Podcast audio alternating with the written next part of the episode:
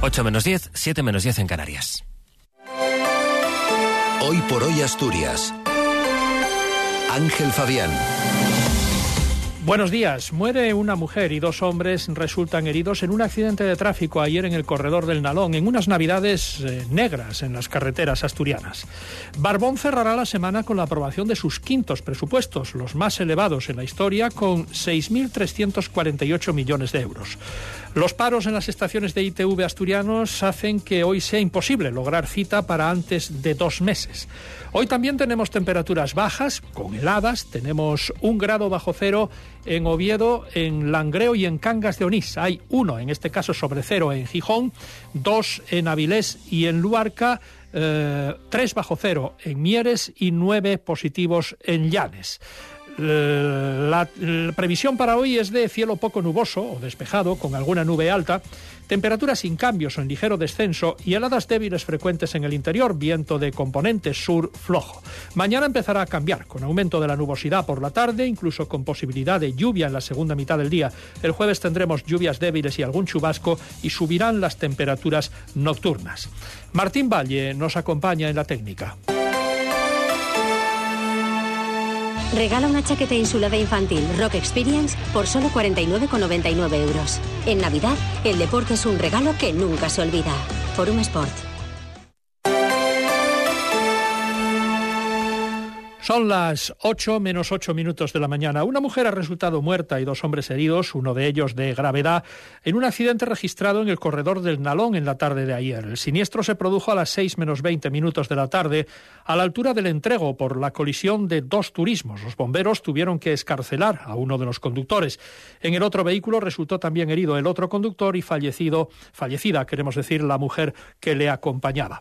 Es el último accidente mortal de un puente festivo de Navidad que ha resultado especialmente trágico en las carreteras asturianas. Empezaba con el fallecimiento de un joven en Cangas de Onís en la Nochebuena, al que siguió la muerte de un motorista en ayer y finalmente el accidente que le relatábamos en el entrego. En total, tres personas fallecidas en las carreteras asturianas en otros tantos accidentes durante estas Navidades.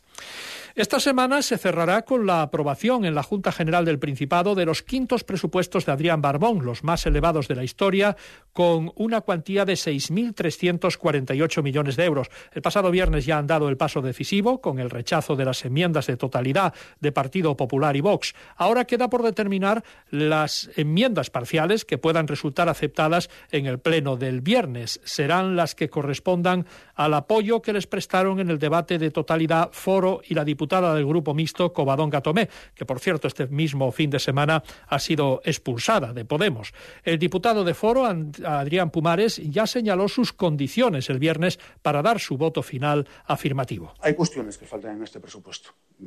Una amplia reforma fiscal que permite al Principado ser más competitivo, mejoras en las condiciones laborales de los profesionales sanitarios, atender las condiciones laborales de los profesores de la educación pública, como mejorar la educación concertada. Les dije en las dos últimas negociaciones presupuestarias que contaron con el rechazo rotundo de Foro Asturias que no antepusiesen su comodidad a las necesidades de Asturias. Hoy les repito lo mismo. Queda menos de una semana para poder cerrar un acuerdo presupuestario y saben perfectamente que Foro Asturias, desde luego, no les va a regalar el voto. Queda mucho por hacer y de ustedes dependen si ponen la comodidad o trabajar en beneficio de nuestra tierra. En cualquier caso, el destino final del proyecto ya no depende del voto definitivo de Foro, puesto que cuenta con el apoyo de la mayoría absoluta que configuran PSOE, Izquierda Unida y la diputada Covadonga Tomé. Por cierto, que Izquierda Unida ha aprovechado la valoración del discurso de Nochebuena del rey Felipe VI para marcar distancias con Podemos. El secretario de Estrategia de Izquierda Unida de Asturias, Alejandro Suárez, ha interpretado las palabras del rey como un claro rechazo a los extremismos populistas y razona que era una apelación directa al Partido Popular y su acercamiento a la ultraderecha. Pero Suárez elude también a sumar y alude, queremos decir, también a sumar y aunque no menciona a Podemos expresamente, es fácil leer entre líneas. Alejandro Suárez dice que sumar ha superado lo que él llama el populismo infantil y, divisivo. Sumar es una apuesta política por la utilización del acuerdo como método para, para el cambio y ha abandonado todo rastro de populismo eh, infantil o de populismo eh, eh, divisivo. En este sentido, nos parece interesante el mensaje del jefe del Estado. En la página web de ITBASA es imposible hoy conseguir cita para pasar la ITV en prácticamente cualquier estación de inspección de vehículos de Asturias antes de dos meses. Y a tenor de lo que dicen los trabajadores, la demora va a ir en aumento debido a la huelga intermitente que emprendieron a mediados del mes de enero y que hoy, mañana y pasado va a volver a bloquear los centros de la empresa concesionaria, ITBASA. No ha habido en este tiempo ningún acercamiento en torno a las reivindicaciones clave del comité de empresa, jornada de 35 horas y ampliación y consolidación de plantilla.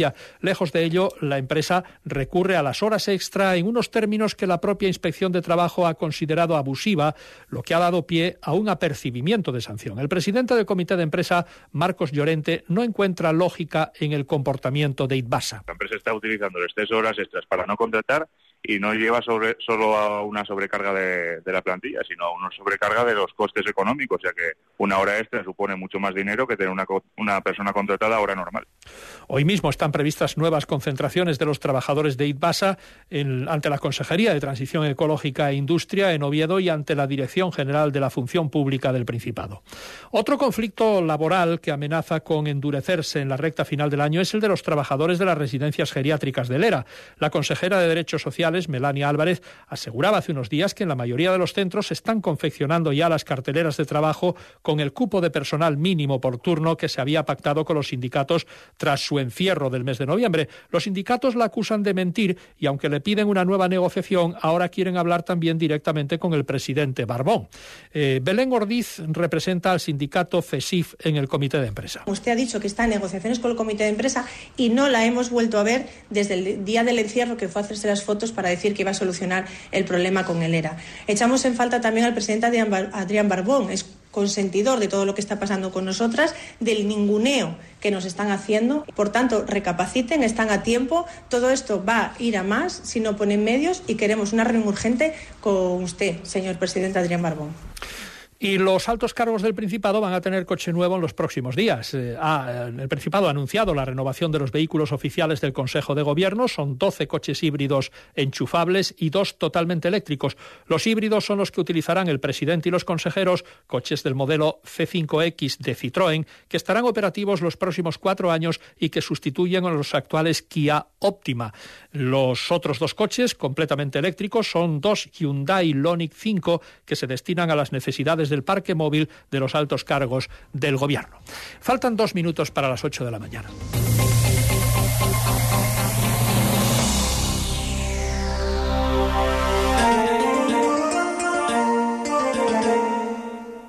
Ser Gijón. Dos artistas separados por siglos de historia se encuentran